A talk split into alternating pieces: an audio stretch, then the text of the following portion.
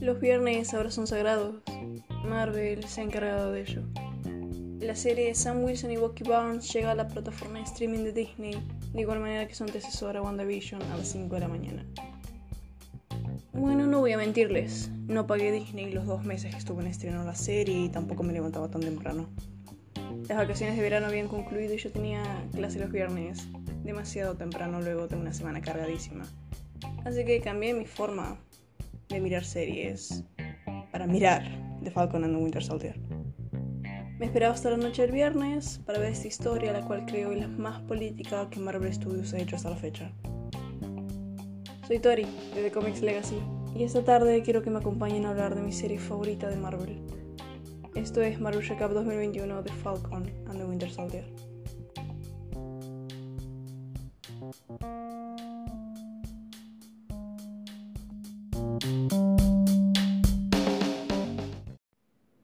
Hola mortales, regresamos nuevamente a este lugar seguro para hablar de la serie de Marvel que en mi opinión es la más política. Tildada de aburrida, innecesaria y coloquialmente categorizada como la peor serie de Marvel Studios de la historia. Mi mente le ha dado varias vueltas al asunto para tratar de comprender a las masas y cuáles son los puntos de mayor odio que reciben nuestros dos héroes. Hoy no vamos a hacer un seguimiento de los capítulos, sino del viaje que creemos que Sam y Bucky han logrado hacer en estos seis episodios. Para ello nos vamos a ayudar de lo que creo son sus puntos más sobresalientes. Si algo sabemos de la historia de Marvel es cómo el Capitán América consigue sus poderes. Se nos dice desde el comienzo que esta solución química creada durante la Segunda Guerra Mundial, este suero, magnifica el bien y empeora el mal se nos dice que Steve Rogers, a pesar de ser este pequeño y enclenque chico, tiene un corazón tan bondadoso y tan puro que prefiere pelear por el bien antes que pelear por el poder. Se nos presenta a un Capitán América muy comprometido por el amor a su nación. Y también se nos presenta su contraparte que es Cráneo Rojo, aquel hombre que cegado por su locura y por sus ansias de tener poder y dominar el mundo, ha hecho que el sur en sí trabaje de una manera muy errónea. Lo que podemos resaltar de todo esto es que la idea que se tiene de Steve Rogers y del suero, el super soldado y del Capitán América es mucha propaganda norteamericana. Tanto dentro como fuera de los cómics del Capitán América, la historia nos coloca en medio de un conflicto bélico de tremendas magnitudes pueblos enteros masacrados, culturas subyugadas, miles de dólares invertidos en armamento militar. Las ideas van y vienen y los gobiernos siguen sus arrebatos demenciales para tratar de posicionarse como los vencedores. No queremos justificar a ninguno de los dos frentes de la historia. No queremos poner a los alemanes nazis como víctimas, a los estadounidenses como héroes. Si bien el Capitán América lucha contra los nazis para proteger a su país, esto no significa que esté luchando por su pueblo en realidad, de la misma manera que los nazis no estaban luchando por su pueblo. El pueblo alemán no estaba solo constituido sobre blancos y hegemónicos. Los judíos también formaban parte de su cultura y ecosistema, pero las ideas de supremacía blanca remetieron en su contra. Casi de la misma manera que en Estados Unidos estaba llevando a cabo una masacre silenciosa y racista contra los afroamericanos.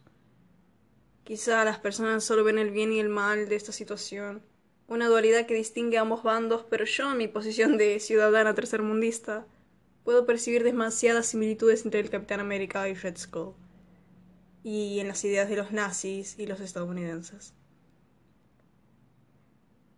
Sí, spoiler alert, voy a estar usando mucho la expresión estadounidense porque como hispanoparlante tengo una palabra correcta para ello en lugar de simplemente referirme al país de Steve como América. Así que vais a escuchar muchas veces que me refiero a Estados Unidos como Estados Unidos. Valga la redundancia.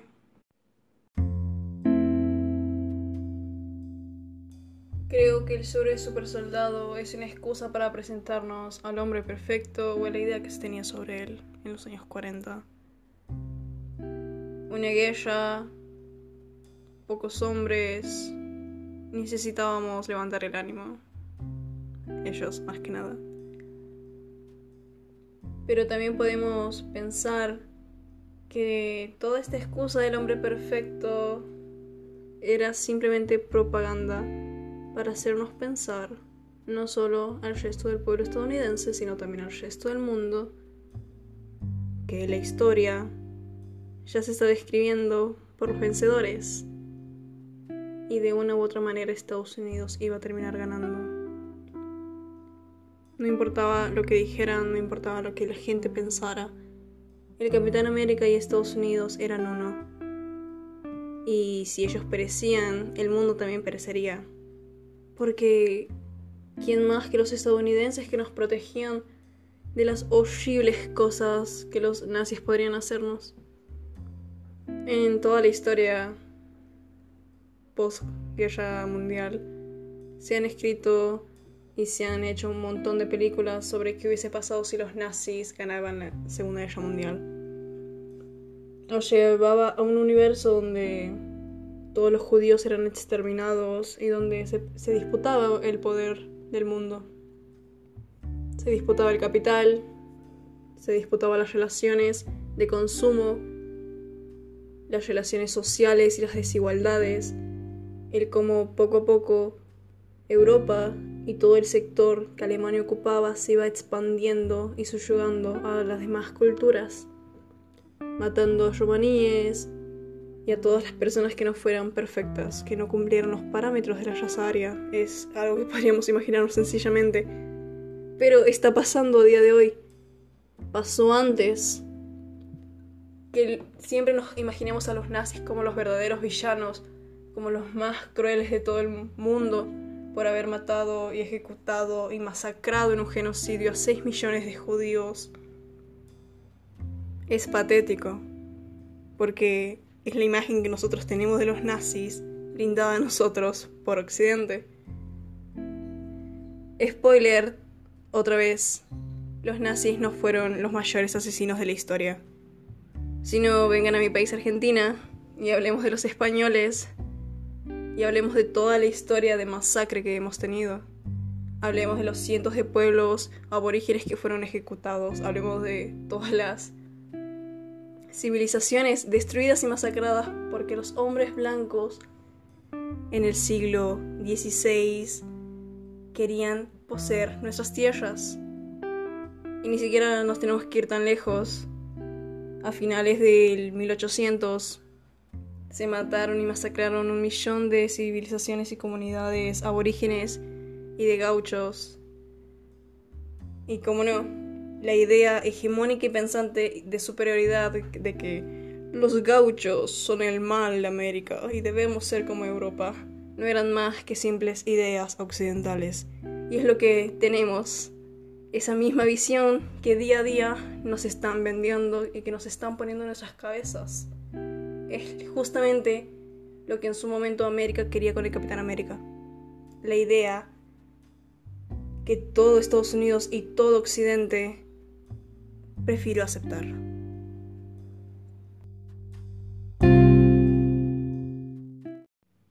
A lo que quiero llegar es que no tenemos que posicionarnos en un sí o en un no. Tenemos que saber mirar desde fuera y ver ambos puntos o todos los diferentes puntos que podamos.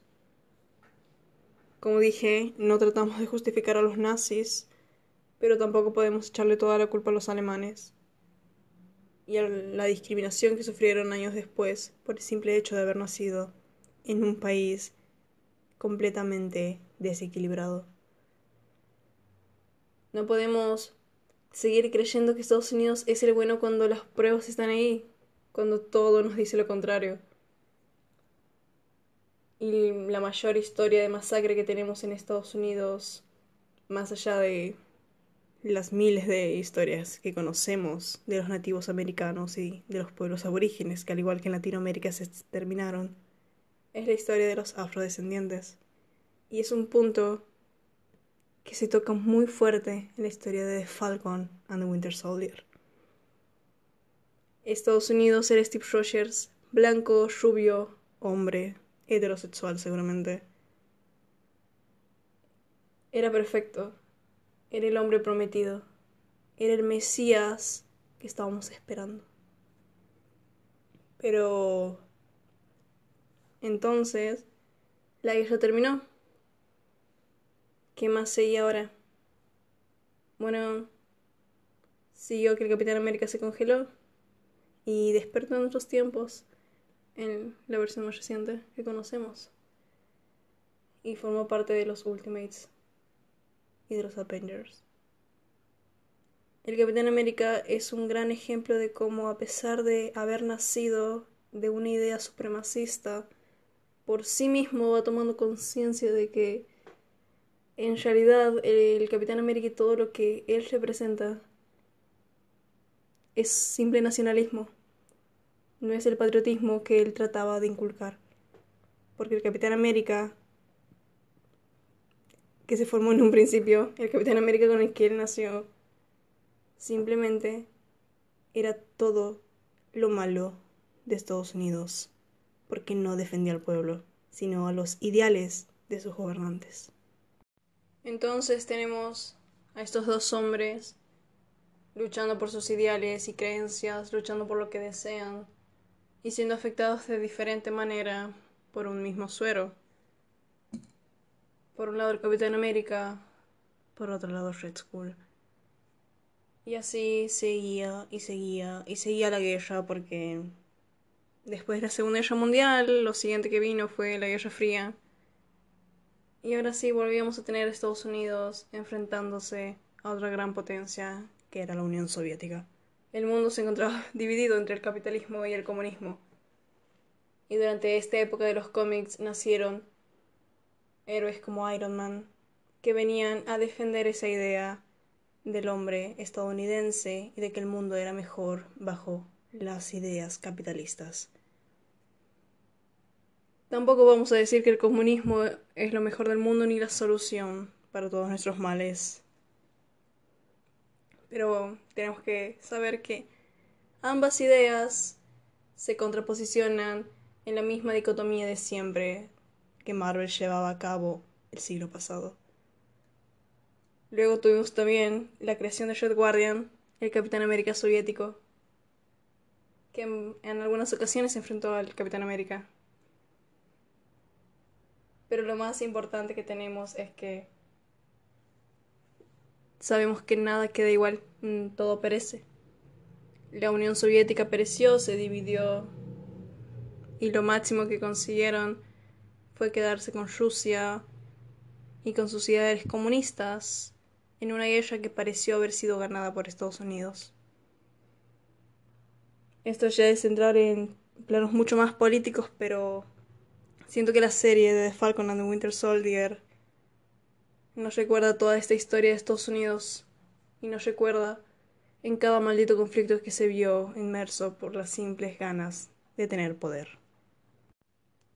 El suero de super soldado, si bien magnificaba estas cualidades de Steve Rogers y empeoraba el odio y las ansias de poder en otros usuarios, también creo que deberíamos dar un repaso a lo que es Bucky Barnes. Este joven norteamericano que es usado como un arma por el enemigo, arrebatado de su conciencia y de su patriotismo, arrebatado de su seno familiar para ser simplemente un arma. Pero si nos ponemos a pensar, el Capitán América también era un arma, porque iba donde Estados Unidos le decía que debía ir. Luchaba la guerra que Estados Unidos le decía que debía luchar. Y es aquí donde recordamos las palabras de Semo en esta temporada. Nunca tuvimos ningún otro Steve Rogers así. Porque lamentablemente Steve Rogers no nació porque fuera americano. No nació de su corazón el Capitán América por el simple hecho de amar a su país. Nació porque es un buen hombre y las personas que usan el suero de super soldado no siempre lo son por más americanos que sean.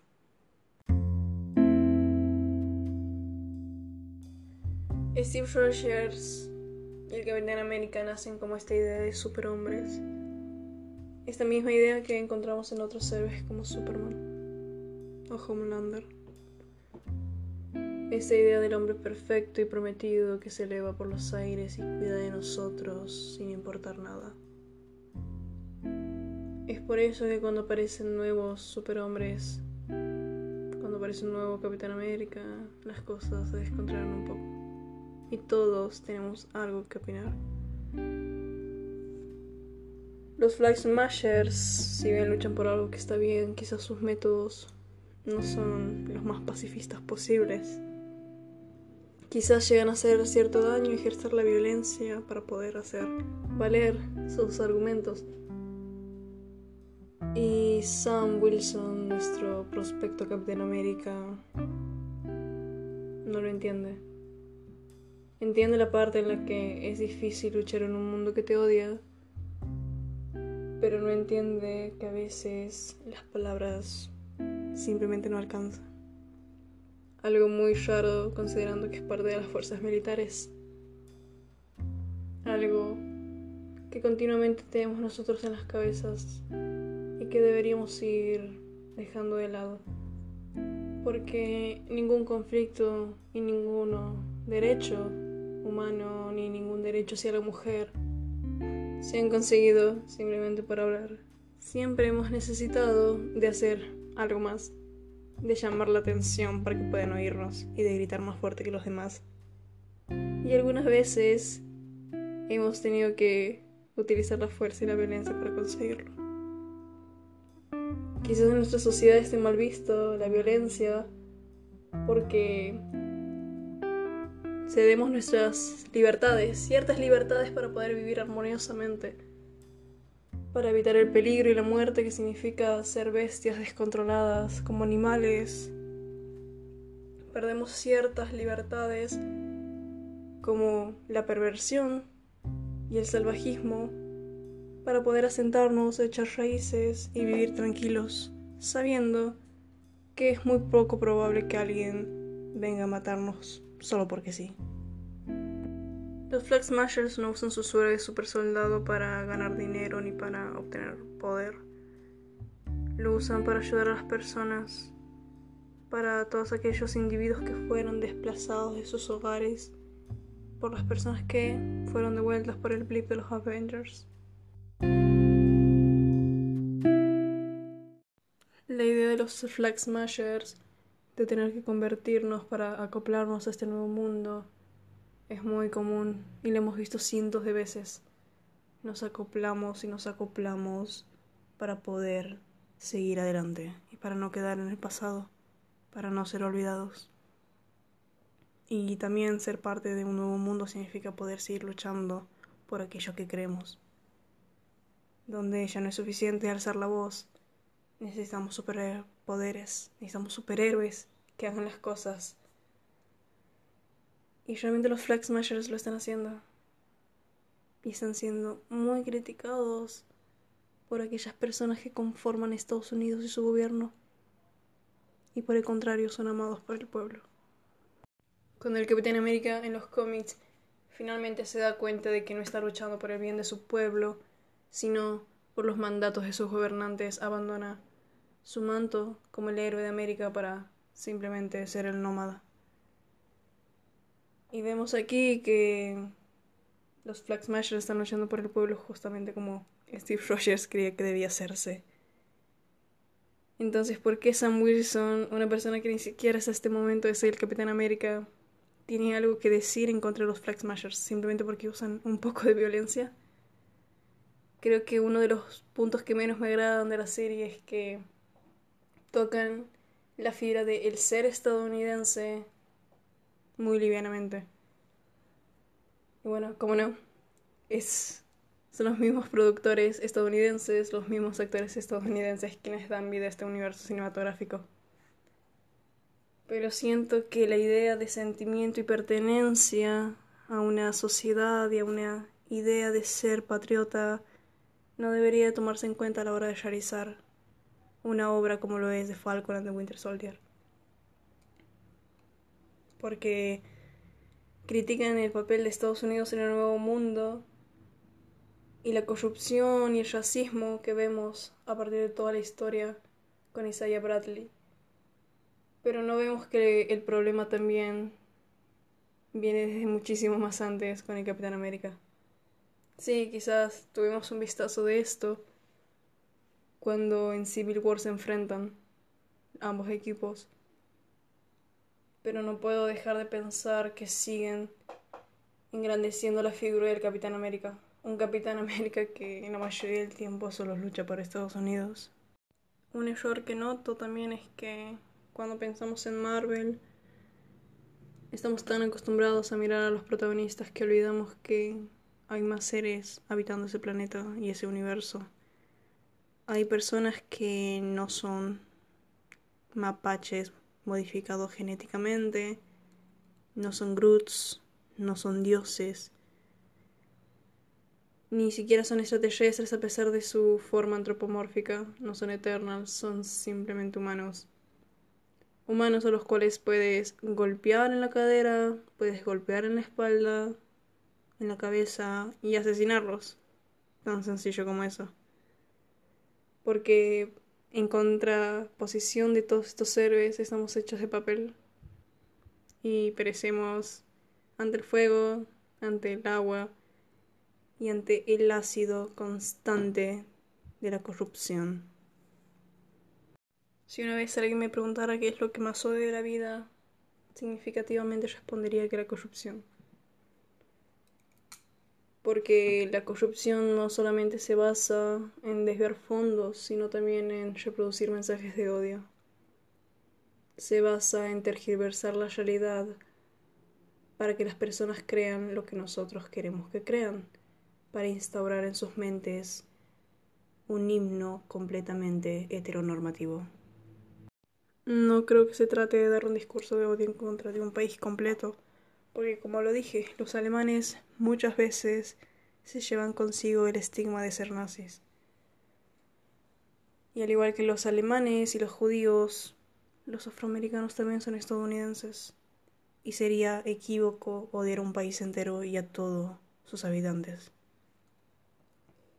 No hay que odiar, simplemente hay que renegar de estos representantes públicos, de estos gobernantes y ponernos a pensar para tratar de no seguir cometiendo los mismos errores, para no seguir posicionando a esas personas erróneas en los sitios de poder.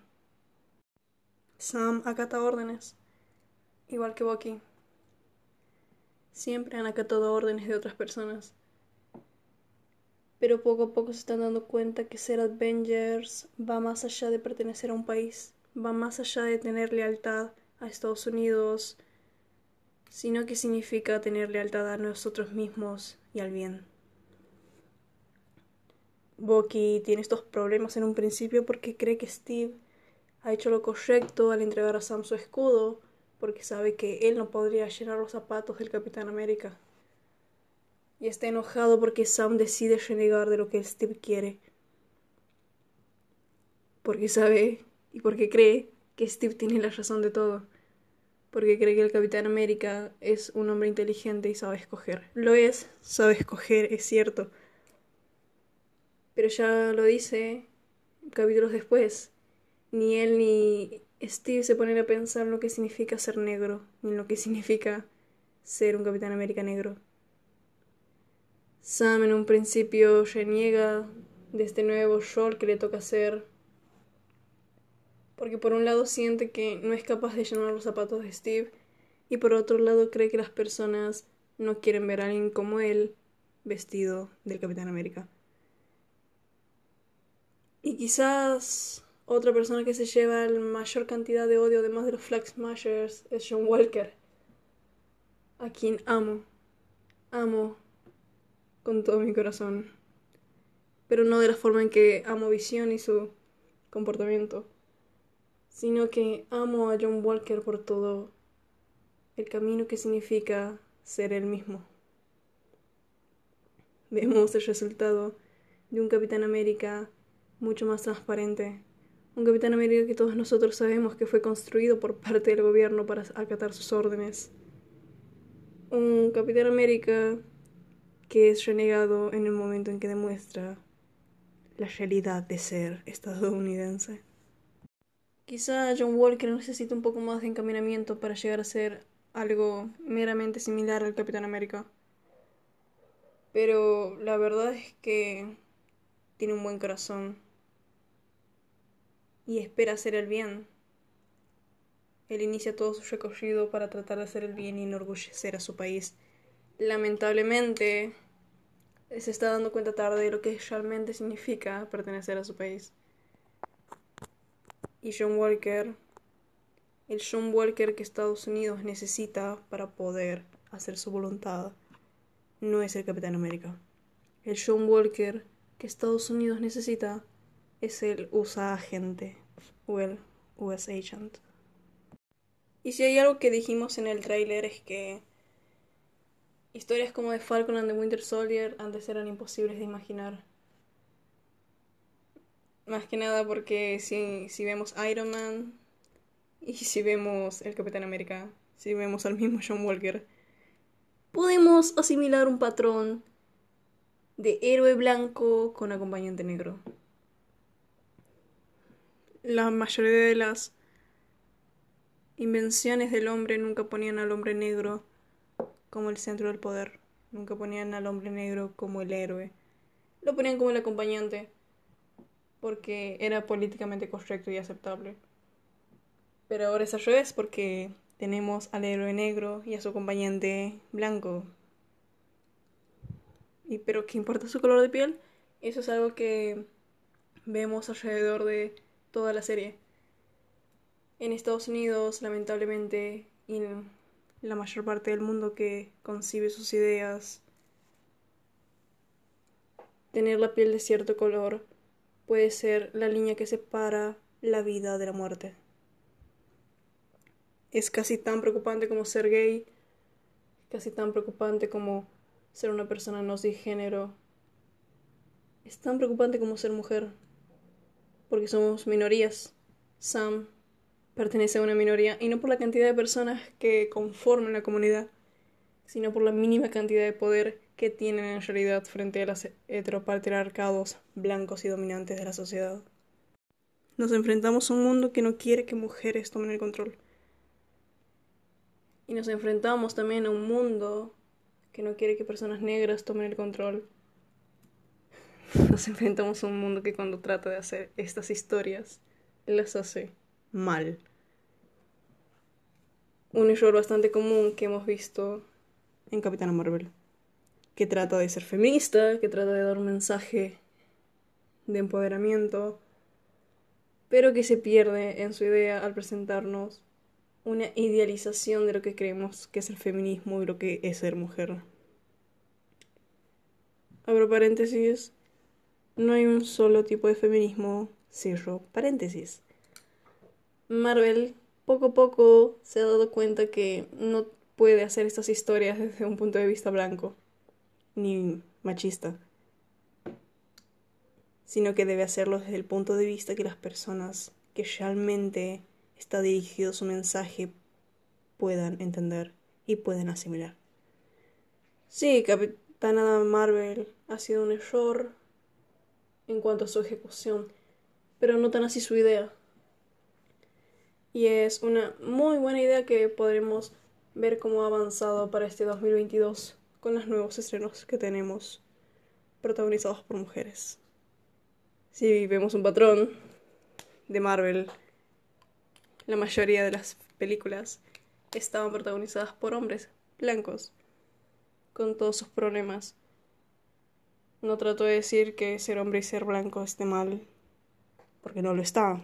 Tampoco está mal ser mujer y negra, tampoco está mal ser feminista, tampoco está mal ser tolerante.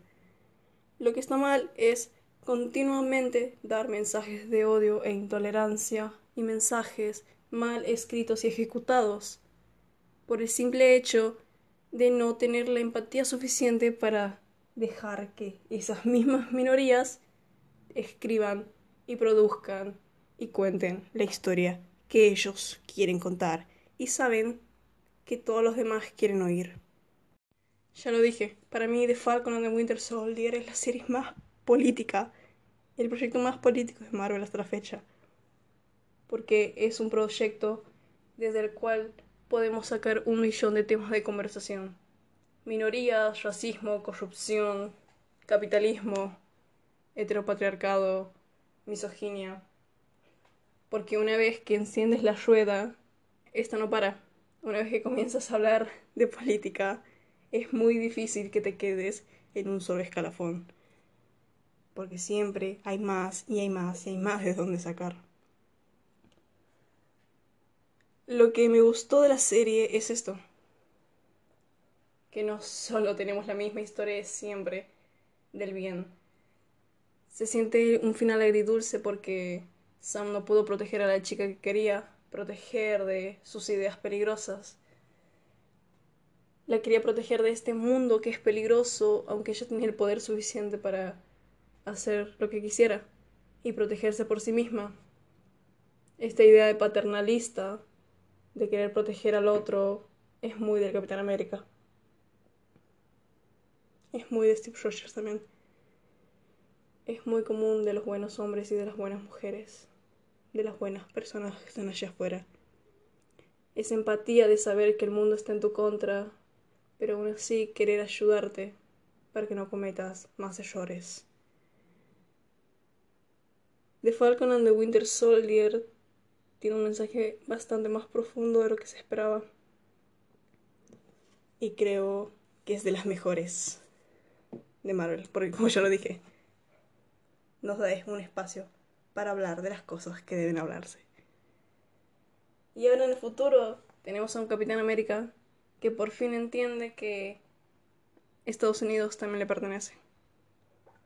Que él y todas las personas afrodescendientes que fueron continuamente segregadas y discriminadas también tienen un lugar que ellos crearon y fueron los pilares de América. Sería estúpido no poder usar el traje del Capitán América. Que ellos nunca hayan tenido el poder es distinto. Pero ahora que él tiene la oportunidad de tener el poder, no va a desperdiciarlo. Y va a tratar de que el mundo sea un lugar mejor para, para todos los que viven en él y principalmente para las personas que sufren. Para las personas negras que sufren como él y que son continuamente discriminadas.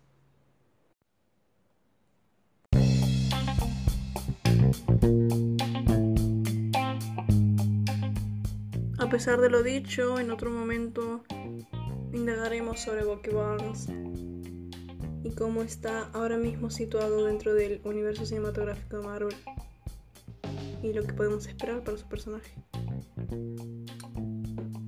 Sin embargo, creo que extender mucho más este podcast, este capítulo,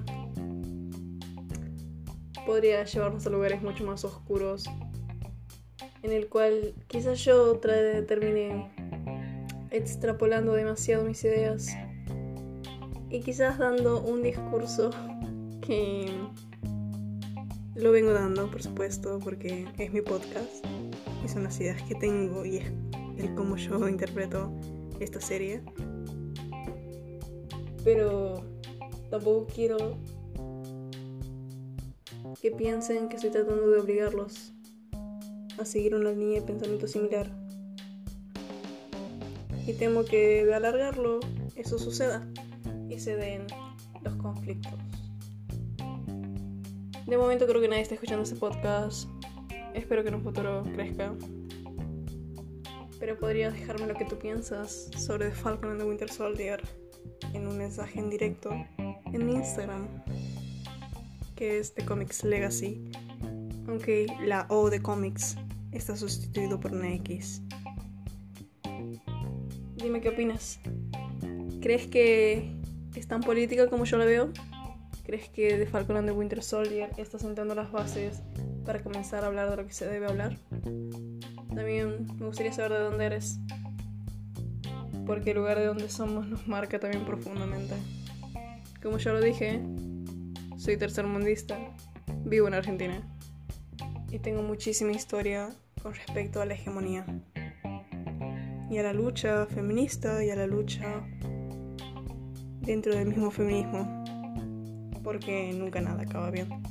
Nunca nada es blanco y negro y nunca nada que se pinta para hacer el bien llega a serlo. Y creo que eso es lo que termina definiendo a Capitán América. En el medio del camino te das cuenta de que algunas cosas no están tan bien como creías. Y es el momento en el que debemos revelarnos y debemos pensar por nosotros mismos.